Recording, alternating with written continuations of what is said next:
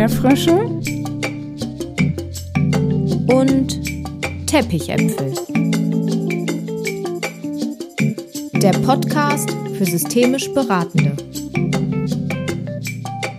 Von Jessica Fenzel und Theresa Grote. Es ist wieder Mittwoch, Zeit für neue systemische Gedankengänge. Jessica und ich lieben das systemische Denken und Handeln und freuen uns, diese Liebe mit dir zu teilen. Bring auch du das Systemische in die Gespräche dieser Welt. In den letzten Folgen hast du bereits einen kleinen Einblick in die systemische Theorie bekommen. Heute befindet sich Jessica im Dialog mit Marie Kelle-Giesecke. Marie ist Sozialpädagogin, Autorin und systemische Beraterin. Die beiden tauschen sich über ihre Erfahrungen aus der Praxis aus und sprechen über blinde Flecken in der Arbeit und Methoden, um Prozesse verstehbar und erklärbar zu machen. Sie sprechen über die Familienrekonstruktion. Am Ende werde ich diesen Begriff noch einmal aufgreifen und erläutern. Ja, hi Marie. Hallo. Schön, dich hier digital zu sehen und zu hören. Danke, dass du dir die Zeit nimmst. Magst du dich kurz vorstellen? Ja, hallo Jessica, vielen Dank für deine Einladung. Ich habe mich sehr gefreut und versuche mich mal in ein paar Worten vorzustellen. Ich bin Marie Kelle-Giesecke und ja, in erster Linie bin ich Frau und Mutter von bald zwei Kindern und lebe mit meinem Mann auf dem Dorf im Grün und unsere Tochter ist jetzt bald dreieinhalb. Und in zweiter Linie bin ich Sozialpädagogin und Autorin und systemische Beraterin und auch gerade freigestellt, sodass ich wunderbar fokussiert an meiner Online-Beratung arbeiten darf. Und dabei geht es um systemische Beratung und Affirmationsarbeit. Und ich habe 2019 ein Kartenset publiziert. Kraft der Gedanken heißt das. Da geht es speziell um Affirmationen in der Schwangerschaft und ähm, darum, sich aus dem Innen heraus zu stärken. Und ich habe auch einen Kraftkurs für Frauen entwickelt, einen Online-Kurs, ähm, ja, indem ich Frauen auf ihrem Weg begleite zu mehr Selbstliebe und selbstbewusstem Denke, selbstbewusstem Denken. Und ähm, ja, und das verbinde ich dann eben gerne mit der systemischen Beratung. Ja, das ist so unser verbindendes Element. Äh, so, so haben wir beide uns kennengelernt über das systemische Denken und Handeln. Und du bist seit jetzt drei Jahren systemische Beraterin, hast deine Ausbildung 2018 abgeschlossen. Genau. Und, ähm, mich interessiert, welcher Theoriebaustein ist dir heute noch so richtig präsent? Vielleicht aus der Weiterbildung, vielleicht aber auch schon aus der Zeit davor, wo du so gemerkt hast, oh, das systemische Denken, das interessiert mich. Ähm, was, ist, was ist für dich noch so da? Also was noch so da ist, ist die Kombination, muss ich tatsächlich gestehen, aus den Symptomverschiebungen, aus den Rollenübernahmen und dem Reframing. Weil das ist so ein Paket für mich, das eröffnet ganz viele Verstehensprozesse. Und es hat mir selber auch ganz viele Aha-Momente beschert, so zum Beispiel auch in meiner eigenen Familienrekonstruktion, und ähm, ich habe lange im ASD gearbeitet. Da habe ich es gesehen. Ich sehe es an meiner Tochter. Ich sehe es an mir. Und ähm, ich finde das so unglaublich wertvoll, um ja so Denkprozesse zu verflüssigen und einfach weiterzukommen, wenn man manchmal fragt, hä, was soll denn das jetzt? Und mit diesem, ja, diesen, diesen Symptomen oder Störungen, das, wenn ich das eben nochmal anders betrachte und meine andere Brille aufsetze, dann komme ich wieder ins, ja, in, in, in den Flow, sage ich mal, und ähm, ähm, ja, komme weiter und befreit mich eben einfach auch aus diesem linearen Blick. Und ähm, das ist irgendwie total wertvoll, sowohl im, in meiner eigenen Reflexion als auch in der Arbeit mit den Frauen und auch in der Arbeit mit den Kindern. Genau. Ja. Und wenn du jetzt so das Thema ansprichst, Familienrekonstruktion, ähm, was würdest du so sagen, welche, welche Menschen oder welche Theorien verbindest du damit? Nach welchem Ansatz ähm, hast du Familienrekonstruktion gemacht? Mm, ich habe Familienrekonstruktion vor allen Dingen in meiner Weiterbildung erlebt. Ähm, jetzt äh, muss ich tatsächlich gerade gestehen, ähm, es gab ja diese beiden Ansätze, einmal nach Hellinger und einmal der andere. und ich habe ähm, die Reko erlebt in dem nicht starren Ansatz, also wo es quasi keine Ideallösung am Ende gab, sondern nur die eigene. Und ähm, speziell verdeckte Themen, wie zum Beispiel ähm, Wut oder einfach blinde Flecken, ähm, konnte ich damit wunderbar ertasten mhm. und ähm, habe es zum Beispiel auch als, als ähm, Stellvertreterin ähm, wahrgenommen, dass da viel eröffnet wurde. Ja. einfach indem diese Prozesse verstehbar gemacht wurden oder erklärbar. Mhm. Genau. Also so wie es sich für mich anhört, sagst du, das war so auch ähm, ja, Rekonstruktionsarbeit mit so einem konstruktivistischen Hintergrund, zu gucken, was ist so deine Lösung, ähm, nicht mit einer Standardlösung zu kommen. Ähm, und, und du benutzt so ja, super spannende Vokabeln jetzt für mich, sowas wie ertasten. Ähm, und, und das ist, also es ist, ein, ist eine spannende Sichtweise auf diese ja, differenzierte und zirkuläre Arbeit. Ja. Cool. Würdest du so sagen, ähm, was war dir mal wichtig und ist jetzt irgendwie gar nicht mehr so wichtig? Mm, was war mir mal wichtig? Ich, ich glaube, so ein bisschen diese Arbeit oder dieses sich erarbeiten zu entscheiden, weil ich mich nie richtig entscheidungsfreudig war und mir es heute immer noch schwerfällt, manchmal Entscheidungen zu treffen. Und ähm, was aber dann einfach weggerutscht ist oder wo ich nie richtig reingefunden habe, war die Tetralemma-Arbeit. Tatsächlich. Mhm. Ähm, also ich entscheide oft, indem ich, jetzt sage ich wieder, mein Gefühl ertaste. genau, aus unterschiedlichen Positionen. Und das ist das Tetralemma ja auch in, Art, in, der Art und Weise. Aber wie es theoretisch ganz sauber umgesetzt wird, ähm, das weiß ich tatsächlich einfach nicht mehr so genau. Äh, aus dem Studium ist es einfach auch schon ein bisschen her. Und in der Weiterbildung war ich nicht da. Und vielleicht sitze ich auch einfach noch ein bisschen auf diesem Glaubenssatz fest, ich habe es verpasst und habe mich noch nicht bemüht, ähm, das nochmal so theoretisch aufzuarbeiten. Aber tatsächlich ähm, arbeite ich auch gerne bei Entscheidungen mit dem Gefühl und komme dem ja schon ein wenig ähm, auf die Spur. ja, ja. Ich glaube, für mich war das so, dass ähm, ich einmal Matthias Wager von Kibet in Live erleben durfte, wie er das Tetralemma sozusagen erklärt hat. Und das hat mich so fasziniert und so inspiriert und, und der hat mich da so angeschaltet, dass wow. ich denke, es ist tatsächlich eins meiner Lieblingsdinge, ähm, weil diese verschiedenen Positionen, also ähm, zu sagen, ich kann mich für Lösung A entscheiden, ich kann mich für Lösung B entscheiden, ich kann mich für beides entscheiden oder für keins von beidem oder auch all das nicht. Ja. Das ist sozusagen irgendwie so, so ein Punkt, wo, wo ich so denke, dass ähm, das ist so eine schöne, ja auch sehr philosophische Sichtweise, äh, zu sagen, ähm, und all das nicht wäre auch noch eine Möglichkeit. Mhm. Äh, diese Erweiterung, die, die bringt mir einfach ganz, ganz viel Freude in meiner Anwendung. Ja. Ja. Was würdest du sagen, so was ähm, ist so dein Instrument, zum Beispiel für die Frauen, mit denen du arbeitest, ähm, um leichter Entscheidungen treffen zu können? Ähm, Tatsächlich ähm, fordere ich dazu auf, sich erstmal zu entscheiden mhm. und sich dann einzufühlen. Was ja. macht die Entscheidung mit dir? Ähm, was kommen für Ängste hoch? Was wirst du mit dieser Entscheidung oder was ist der erste Schritt mit dieser Entscheidung? Ja. Um dann nochmal auszuprobieren, ähm, wie ist es denn, wenn ich mich anders entscheide?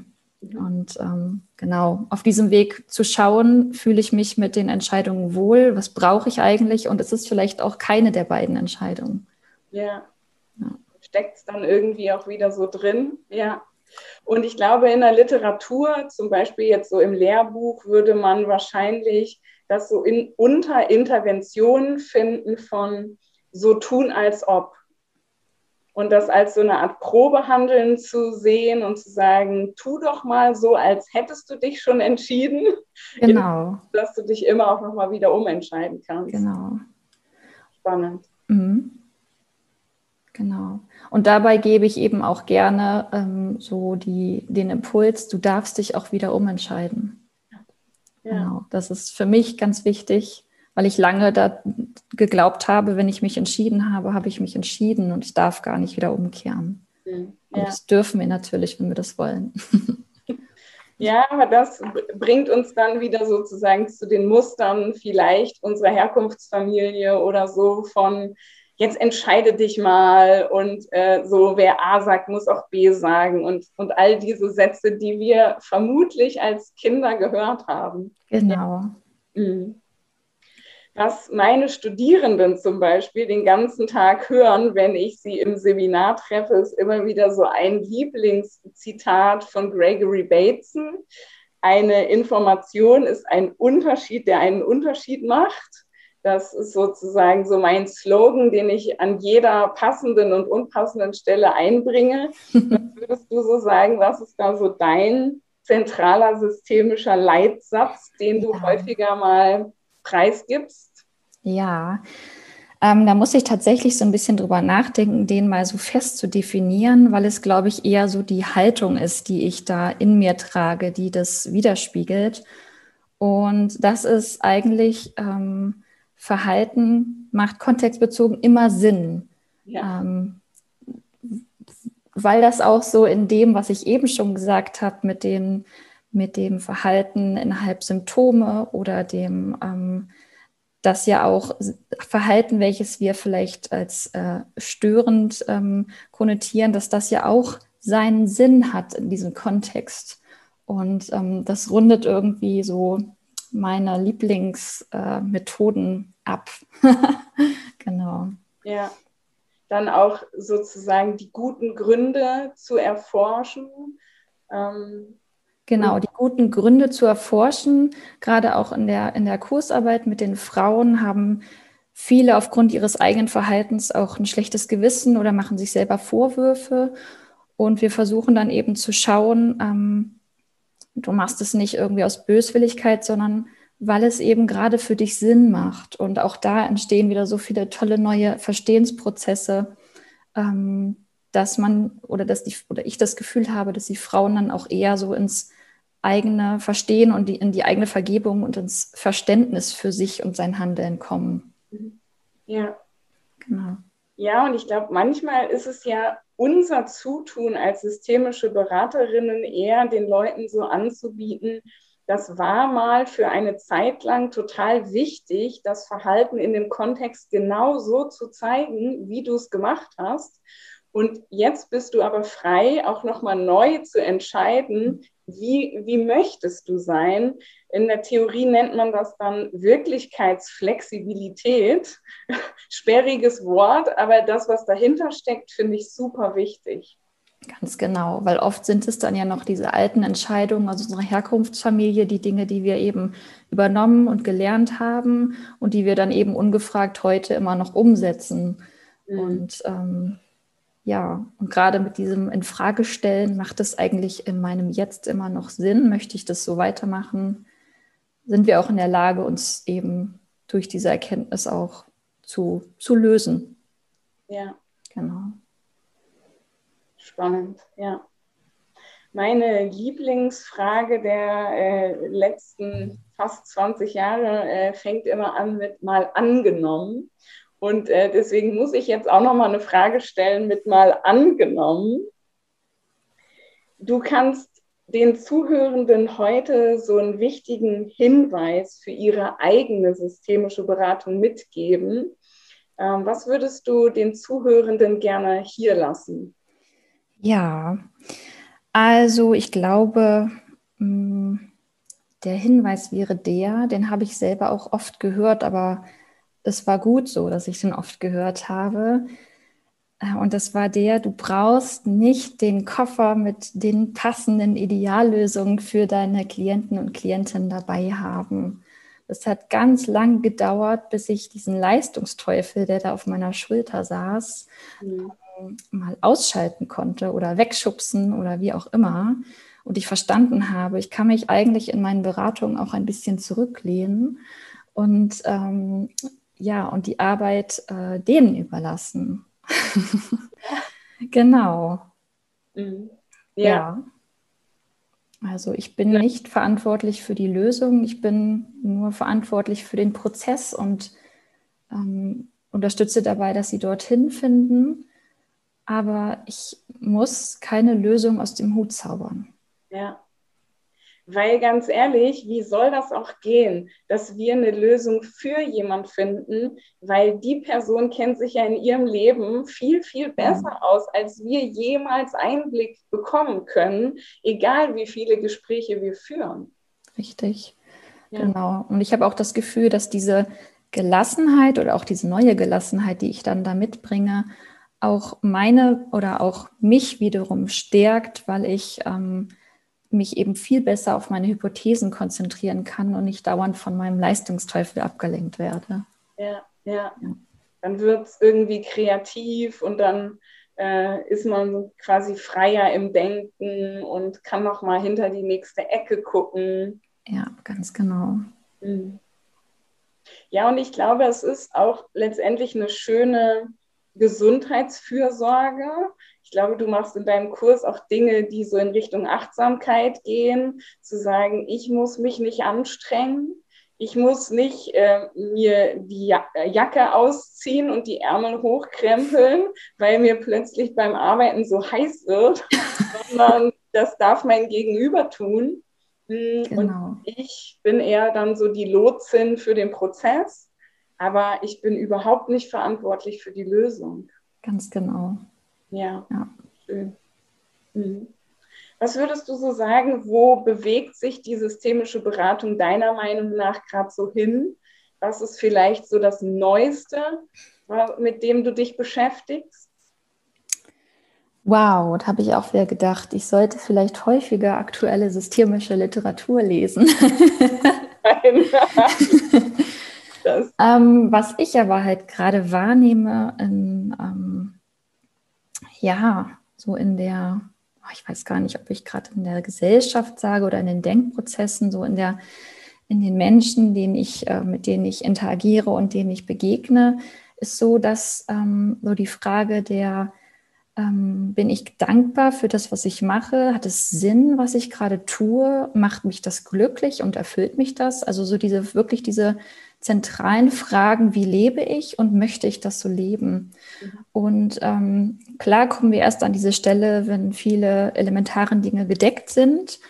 Aber ähm, ich habe das Gefühl, dass die Menschen vermehrt dorthin kommen und vieles auch in Frage stellen und wirklich auch eher nicht nach dem schnellen Glück im Außen suchen, sondern eher nach diesem, ähm, nach diesem tiefen, nach der Zufriedenheit und der inneren Ruhe hauptsächlich im Innen, bei sich anzukommen.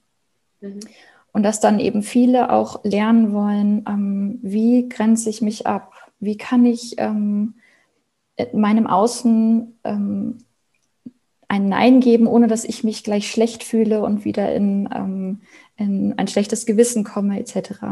Mhm. Also ähm, ja, das glaube ich, dass das nochmal so vermehrt ähm, in den Mittelpunkt rückt, ähm, ja, diese, diese psychische Gesundung im, im Innen ähm, und das Infragestellen des, des bisherigen. Mhm. Genau. Ja. Und ich glaube, das, was jetzt so theoretisch wieder dahinter steht, ist ja dieser ethische Imperativ, ähm, handle steht so, dass sich die Wahlmöglichkeiten vergrößern dass sich der Möglichkeitsraum erweitert. Und das scheint sozusagen so zu sein, dass du da auch einen hohen Bedarf wahrnimmst, genau an dieser Stelle von persönlicher Freiheit, von Abgrenzung, auch den, den Möglichkeitsraum zu erweitern. Ganz genau. Ja. Und eben auch in die Erlaubnis zu kommen, sich diesen Möglichkeitsraum anzusehen. mhm. und ähm, ihn auch überhaupt wahrzunehmen. Genau. Schön. Ja, danke. Danke, das ist ähm, super inspirierend für mich. Und äh, gibt es irgendwas, wo du so sagst, das würde ich jetzt aber auch gerne noch sagen? das würde ich auch gerne noch sagen. Mm, ich glaube, ich möchte gerne noch mal Danke bei dir sagen. äh, danke an dich, ähm, denn all das, was ich gerade tue, das fußt nämlich eben auf diesen ich meine, es waren sogar zwei Semester, zwei Semester systemische Beratung bei dir. Und ähm, das hat sich so entzündet und ich wusste auch nicht so genau, wo geht es hin. Ich hatte mal meine Vorstellung ähm, von, von Fam einer familientherapeutischen Praxis, aber auch davon habe ich mich wieder ähm, in Zufriedenheit gelöst und finde es gerade selber ganz spannend, ähm, sich selber diesen Möglichkeitsraum freizuhalten und immer wieder neu zu wählen. Mhm. Und ähm, ja, und das aufgrund dieser wahnsinnig coolen Methode oder dieser, des Ansatzes der systemischen Beratung. Ja. Genau. Also danke dafür, dass du dieses unglaubliche Talent hast, mit Sprache Feuer zu entzünden. oh wow, danke. danke, ja. Ich glaube aber, dass wir uns ja nicht auch ohne Grund schon lange jetzt begleiten und äh, jetzt absolut auf Augenhöhe, auch wenn das mal anders angefangen hat, so. Ähm, ja, weil ich, weil ich das so toll finde, dass wenn Menschen so merken, diese Denkrichtung, diese Ausrichtung, die ist was für mich, was, was dann entstehen kann und was dann dabei an Wunderbarkeiten so rauskommt. Und ähm, das, das ist für mich einfach total schön, weil ich glaube, dass dieser systemische Gedanke zwar für unsere Arbeit in der Beratung hilfreich ist, aber auch an ganz vielen anderen Stellen in unserem Leben noch mehr äh, Präsenz erlangen dürfte. Und das ist sozusagen das, wo ich sage, dafür bin ich auch bereit, morgens eine Stunde früher aufzustehen. ja. Mhm. Genau. Ja, dann danke. Danke ebenso. Und äh, wir hören voneinander. Wir hören. Mach es gut. In dem Interview wurde die Familienrekonstruktion angesprochen.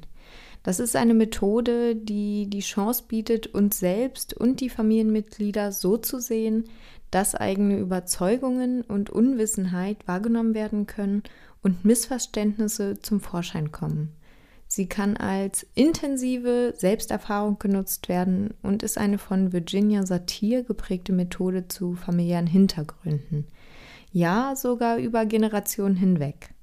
Ich habe neulich in einem Buch etwas über die Familienseele oder die Grundordnung innerhalb einer Familie gelesen und dass selbst verstorbene Personen im System wirken und in der Arbeit berücksichtigt werden. Es geht um die Fragen, wer bin ich, was bin ich und wie bin ich. Dabei kommt Licht in die Schattenseiten und Belastungen und Hemmnisse kommen in ein neues Gleichgewicht, werden verstehbar und veränderbar gemacht. Das ermöglicht letztendlich eine Erweiterung neuer Handlungsräume. In den Show Notes findet ihr weiterführende Literatur zum im Interview angesprochenen Tetralemma, die Methode zur Entscheidungsfindung. Wir hoffen natürlich, dass du dich auf jeden Fall dafür entschieden hast, in zwei Wochen wieder einzuschalten. Wenn auch du Lust auf einen Austausch über die Systemtheorie hast, schreib uns gerne eine Nachricht auf unserem Instagram-Kanal unter flow. und vielleicht bist auch du bei Teil unseres Podcasts. Schreib uns deine Fragen und Anmerkungen. Bis zum nächsten Mal. join the next level.